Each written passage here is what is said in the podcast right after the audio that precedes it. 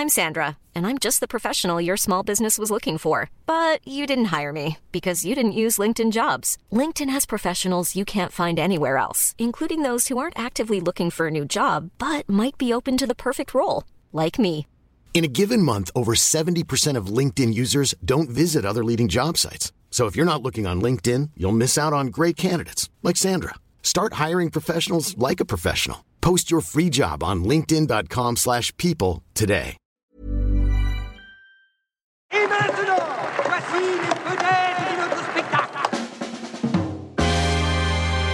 J'aimerais bien qu'on pose nos armes et qu'on discute. Bon, bah lui, il va me prendre la tête. Jack, je veux que vous me dessiniez comme une de vos françaises. Ah non, c'est chouchou je veux, pas la moche Zut, rezut et rezut derrière Ah, je vois, monsieur se fout de moi. Monsieur fait d'ironie. Mais où est-ce que vous vous croyez, merde? Au cirque? Ben ça, c'est du spectacle.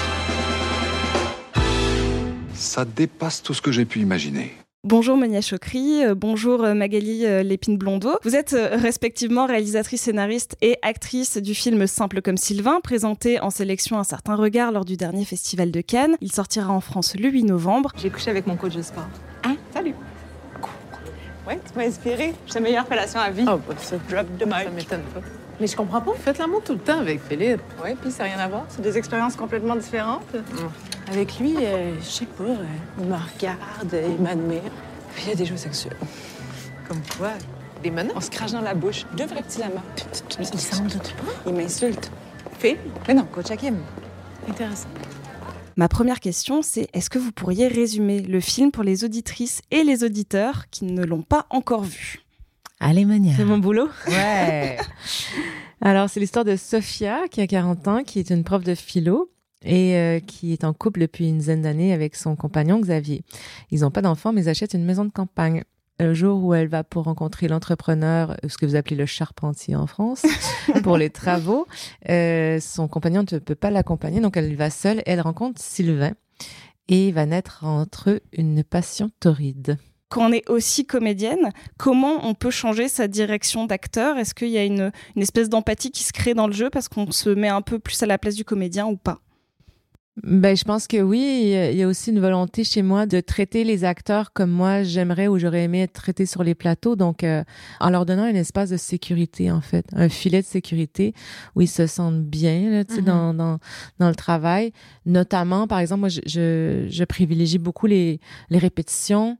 Euh, puis je, je vais faire euh, répéter les acteurs dans les lieux de tournage, par exemple, sur les, euh, dans les décors, pour qu'ils aient d'abord une une conscience du, du lieu parce que souvent quand on est acteur en fait euh, on dit bon ça fait dix ans que tu vis dans une maison il est écrit ça au scénario puis en fait tu arrives le premier jour de tournage dans un dans un décor dans un environnement que tu connais pas. Donc il faut que tu apprivoises puis pour leur imaginaire puis pour euh, même si c'est quelques jours avant en fait ça leur permet eux de décanter ça puis de dire ok voici l'espace dans lequel je vis de nourrir leur personnage.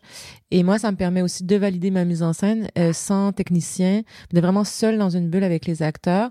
Puis eux, ça leur permet d'explorer aussi certaines choses dans les scènes. Ça fait qu'ils arrivent sur le plateau avec une base, en fait, sur laquelle on peut travailler, puis on peut peaufiner, en fait, ce qu'on, parce qu'on n'a pas toujours le temps sur un plateau de faire ce, ce travail-là. Les techniciens, c'est quand même un public pour eux. Les gens qui sont autour, il y a une quarantaine de personnes sur un plateau, même si on dit action, euh, puis qu'il y a un silence, ben, ils ils sont quand même conscients qu'il y a des gens qui sont devant eux.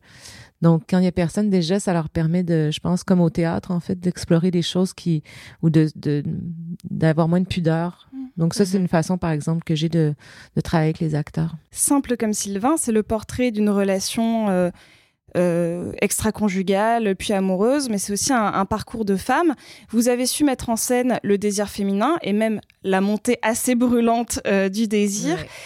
C'est quelque chose que l'on voit peu au cinéma, en tout cas cette exploration de la sexualité féminine. Est-ce que vous trouvez, en tant que réalisatrice ou comédienne, que la sexualité féminine n'est pas assez représentée ou mal représentée actuellement? Ben oui, forcément.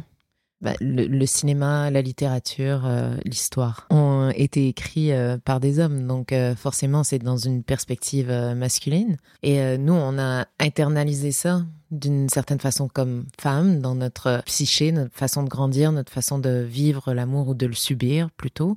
Et après ça, on l'a transposé aussi euh, à l'écran. Moi, comme actrice, euh, je sais que il est très rare de jouer des personnages désirants, que j'ai joué des femmes désirées, que c'est l'actrice Magali qui s'est souvent retrouvée dans une position où j'avais l'impression que je devais être séduisante ou désirante plutôt que de réfléchir à la démarche réelle de mon personnage, parce qu'on abandonne souvent particulièrement les femmes à ces scènes de sexualité. Et donc elles sont poussées dans ce qu'elles connaissent de la séduction, c'est-à-dire euh, être séduisante pour le regard euh, souvent masculin.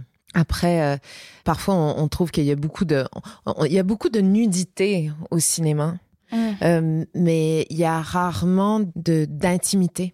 Mm. Et particulièrement dans une perspective féminine, je sais pas si tu es d'accord, Monia, mais on est obsédé par la sexualité dans nos, dans nos sociétés et pourtant, on l'aborde rarement avec tout ce qui est, là de puissance en termes de dialogue, de, de force langagière. Justement, peut-être faire écho à la, de- à la question suivante qui est, dans Simple comme Sylvain, il y a ce qu'on peut appeler l'érotisme du quotidien.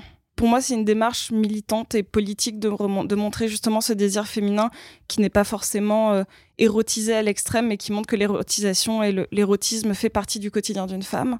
Et donc, euh, est-ce que vous le voyez comme une démarche politique aussi? Ben moi, de toute façon, je pense que créer, c'est politique. Là. C'est créer quand on est une femme, l'est, en- l'est encore plus.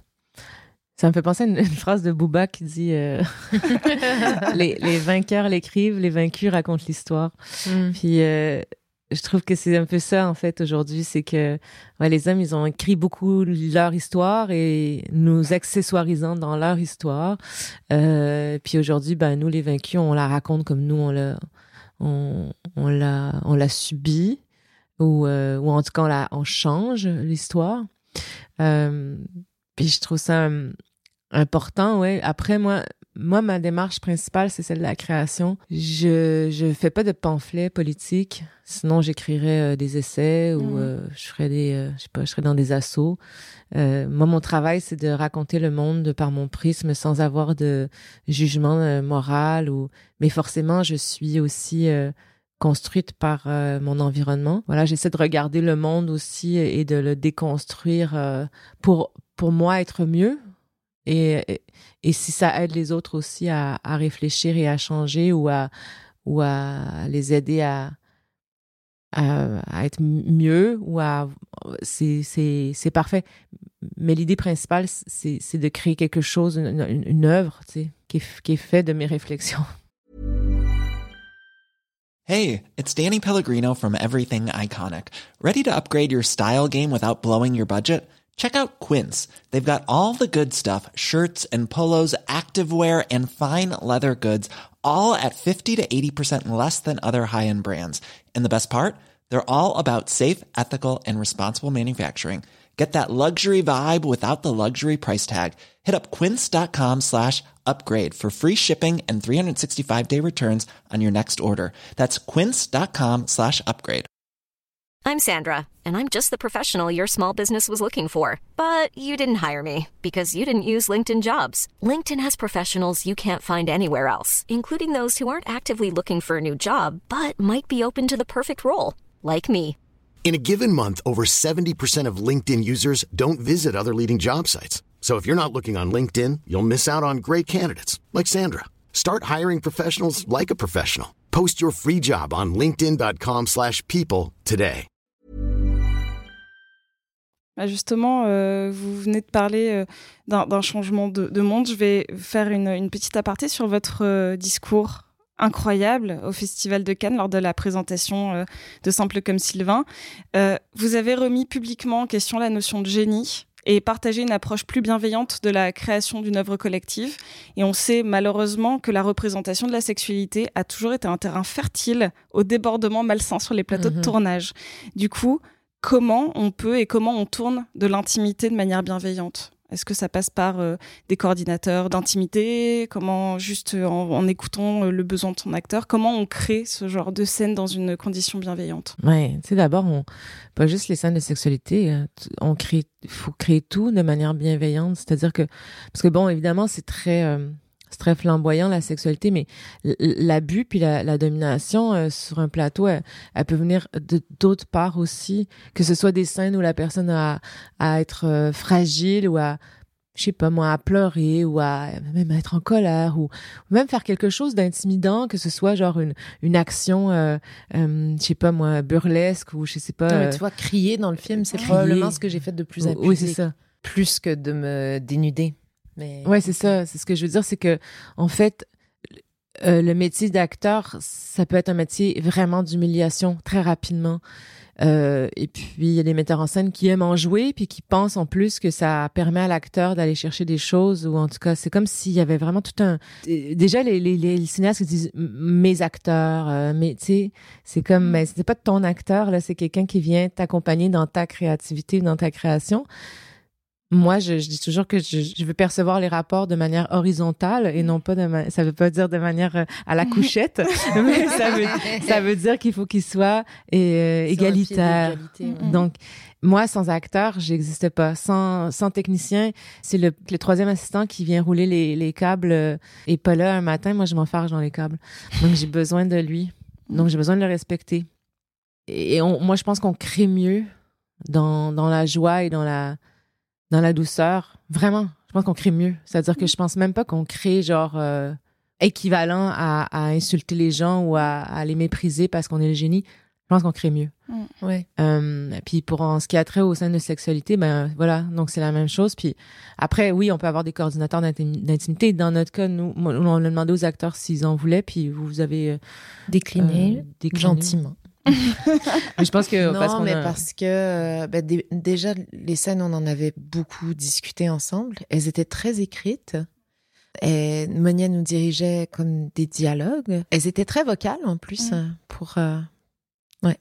euh, mais non, mais c'est vrai que elles avaient toutes une fonction différente, euh, ce qui est très rare en fait. En suivant euh, la, la, le parcours intime de, de Sophia, sa, sa, psyché, son, son état, euh, sa façon de faire l'amour euh, évoluait. Et donc, euh, nous, on avait énormément discuté de ça ensemble, donc on n'en sentait pas le besoin.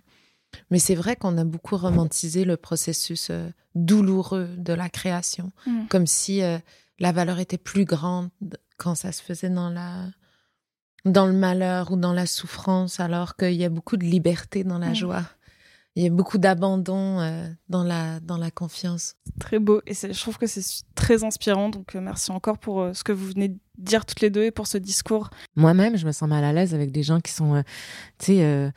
je sais pas, j'aime pas le conflit, tu sais, j'aime mm. pas genre les gens qui crient ou qui sont genre oh, je sais pas, je me sens hyper mal donc je, je vais pas faire subir ça aux gens non plus, genre je trouve ça super bizarre. Je trouve ça super bizarre les gens qui, qui sont en capacité de faire ça de hurler sur un plateau, ou de hurler même à des gens, ou de juste mal leur parler.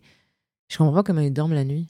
Moi, je serais genre, mm. oh, je suis pas bien, je suis pas bien, je suis pas bien. Genre, tu sais, j'ai envie que ça soit comme, je sais pas, ça, que, ça génère en soi des sentiments tellement négatifs, en fait, mm. quand on le fait subir aux autres. Je comprends pas. Ça a l'air d'être, en vrai, tellement de bon sens, alors que, ben. euh, en, vrai, ça demande une vraie déconstruction de système actuellement. Mais c'est ça que je comprends pas, c'est que, parce que vous avez dit mon, mon, mon discours incroyable, mm. mais j'ai dit, mais moi, d'abord, je l'ai écrit juste pour la salle, là. je pensais pas que ça allait faire boule de neige. Et puis, tout ce que je voulais raconter, c'était juste, oh, tu sais, on va arrêter ça. En fait, ce qui est juste important, c'est euh, qu'on s'entende bien, non, que ça aille bien. Puis, je comprends pas que j'ai, en fait, j'ai quelque chose qui est vraiment binaire, là, tu sais, A plus B égale C, puis que les gens ont fait waouh, c'est c'est c'est merci. Je disais ben c'est je sais pas, j'ai été étonnée quand même de ce que ce soit pas si évident en fait. Mais, en vrai, c'est c'est bête, mais c'est comme euh, le, parallèle est étrange, mais comme il y a, une, scène dans Barbie où euh, vraiment il y a une espèce de, redite presque de ce que on se dit souvent sur Instagram de une femme c'est compliqué parce que ceci, ceci, cela. Il y en a qui disent ouais c'est beaucoup trop évident, on, le sait maintenant, mais en, fait, en vrai non, on a encore besoin que des femmes entre elles se disent que euh, c'est compliqué d'être une femme. Et en fait on, on est en train de tous essayer de redistribuer un petit peu des, cartes et, euh, et, de temps en temps le discours même aussi basique soit-il, il faut mhm. qu'il vienne faire écho parce qu'on a tout à reconstruire et à déconstruire. Mais bon, on va revenir un petit peu du coup sur le, sur le film. Euh, l'une de ses euh, singularités, c'est la capacité de changement de ton très rapide et très mm. brutale. Je pense notamment à une scène avec euh, la, la, mère de Xavier dans la cuisine. Est-ce que pour vous, les changements de ton, c'est un gage d'authenticité? Est-ce que qu'est-ce que vous avez voulu dire avec le, ce passage de la comédie au, au, drame très rapidement dans le film? Ben, en fait, moi, moi quand j'écris, je je pense pas que j'écris un genre de film. Je sais pas, je dis pas que j'écris de la comédie ou du drame ou un des plus grands auteurs, je trouve, dans la dramaturgie, c'est, c'est Tchekhov. C'est merveilleux parce qu'il, c'est jamais frontal chez Tchekhov, ses dialogues. il y a toujours un sous-texte chez, chez mm-hmm. Tchekhov, donc c'est, euh, c'est assez euh, fabuleux cette manière de d'écrire. Moi, c'est vraiment une de mes grandes euh, enfin de mes idoles d'écriture. oui, parce que d'une mise en scène à l'autre, c'est vrai que le même texte est monté comme une comédie mhm. ou comme une tragédie, euh, parce qu'ils sont, ils vont irrémédiablement vers leur malheur. Puis, euh, et donc c'est vrai. Puis donc on peut on peut juxtaposer toutes sortes de de genre chez Tchekhov. Donc euh, tout ça pour dire que moi quand j'écris, je sais jamais en fait quand je commence à écrire une scène, je sais jamais si ça va être une scène comique ou dramatique en fait, j'en sais rien. Après ça fait partie un peu de mon ADN, mais surtout je trouve que ça ressemble à la vie en mmh. fait. Que une minute la vie tu rigoles, après ça tu te retrouves dans quelque chose, oh quelqu'un t'a dit quelque chose d'assez dramatique. En fait, je veux juste que ça ressemble à la vie. Donc mmh. j'essaie le plus possible de me coller à, l'observation que je fais du monde. Et puis, euh, et puis je trouve que c'est c'est intéressant de ouais de passer d'une scène où on est un peu dans la légèreté à à cette femme qui lui annonce quelque chose d'assez triste. Après je marche sur un fil de fer, tu sais. Mm-hmm. Mais euh, voilà, j'aime mieux j'aime mieux risquer mm. que de m'ennuyer. Mais je crois que c'est pas intentionnel de la part de Monia, mais ce qui fait que ça génère chez nous à la fois les pleurs et le rire, c'est justement la surprise, c'est qu'elle arrive si facilement, aisément, intelligemment à jouer avec les codes que nous avons tous, que tout le monde connaît, et donc euh, on, on, part sur des bases communes et puis elle prend toujours une direction euh, inattendue. Et donc, elle se sert de ces clichés, mais en, en évitant toujours euh, l'évidence. Mm. Et ces ruptures de ton, donc, génèrent chez nous la surprise, et de la surprise vient l'émotion. Mm. Sans rien dévoiler de la fin de l'intrigue, euh, je voulais savoir si vous aviez un point de vue fataliste sur ce couple et sur cette situation, ou euh, est-ce que vous cherchez à déclencher une sorte de prise de conscience dans l'espoir que l'aspect social ne peut pas genre séparer définitivement de, de personnes ou pas? Non, mais en fait, moi, c'est vraiment plus, c'est moins sociologique que ça. C'est-à-dire que euh, je voulais pas faire un film toxique. C'est hyper important que ça soit pas une histoire de toxicité parce que ça aussi, ça fait partie de des problèmes, je trouve, de notre manière de concevoir les relations, euh, comme si s'il y avait pas de douleur ou c'était pas vraiment valable. C'est compliqué de partir parce que tout le monde me pose la question sur la fin, mais personne ne veut qu'on en parle. C'est compliqué. mais mais après ça, c'est pas, c'est pas un punch, là. Tu sais, je pense pas que le film, euh, genre, euh, notre appréciation du film euh, dépend, dépend de... ça, je sais pas. De la révélation finale. Non, après, ce qu'on peut dire, c'est que dès le début, on, se dit que les, univers des deux personnages n'arrivent jamais complètement à, à merger. Enfin, vraiment, il y a un souci de cohésion entre les deux et on se demande si leur amour va survivre ou pas au fait qu'ils viennent de deux milieux euh, culturels et sociaux différents. Est-ce mm. que, est que pour vous c'est possible Mais ça, c'est dans l'idée que, que l'amour et le couple sont euh, liés. Mm. Et je pense que Monia pose aussi cette question. Mm, oui, je pense que l'amour peut subsister, survivre, grandir, exister entre deux êtres au parcours, aux référents différents. Après, est-ce que le couple peut survivre à ces différences? Je pense que c'est une des questions que, que Monia pose dans le film. Ben oui, parce que de toute façon, le couple, c'est un système économique, social, politique, mmh. familial. Ça n'a rien à voir avec l'amour, en fait. Ça a longtemps eu rien à voir avec l'amour. Et je trouve qu'on a accroché l'amour de manière plutôt artificielle à ce système-là. En fait, le couple a des codes. Et l'amour appelle une forme de chaos, du cœur, de l'esprit, une forme d'anarchisme. Donc, c'est comme des choses qui, qui ont du mal à se conjuguer et puis, ça nous fait mal. Donc, c'est un peu les questions que moi, je me suis posées. Pourquoi le couple, c'est un système qui m'étouffe? Mm-hmm. Pourquoi l'amour me plaît? Pourquoi j'ai envie que l'amour existe dans ma tête, dans mon cœur? Mais que tout ça, d'aller chez Ikea, de s'acheter une maison, allez vous faire des enfants, où est-ce que vous partez en vacances? Tout ça, je fais, mais moi, ça m'embête.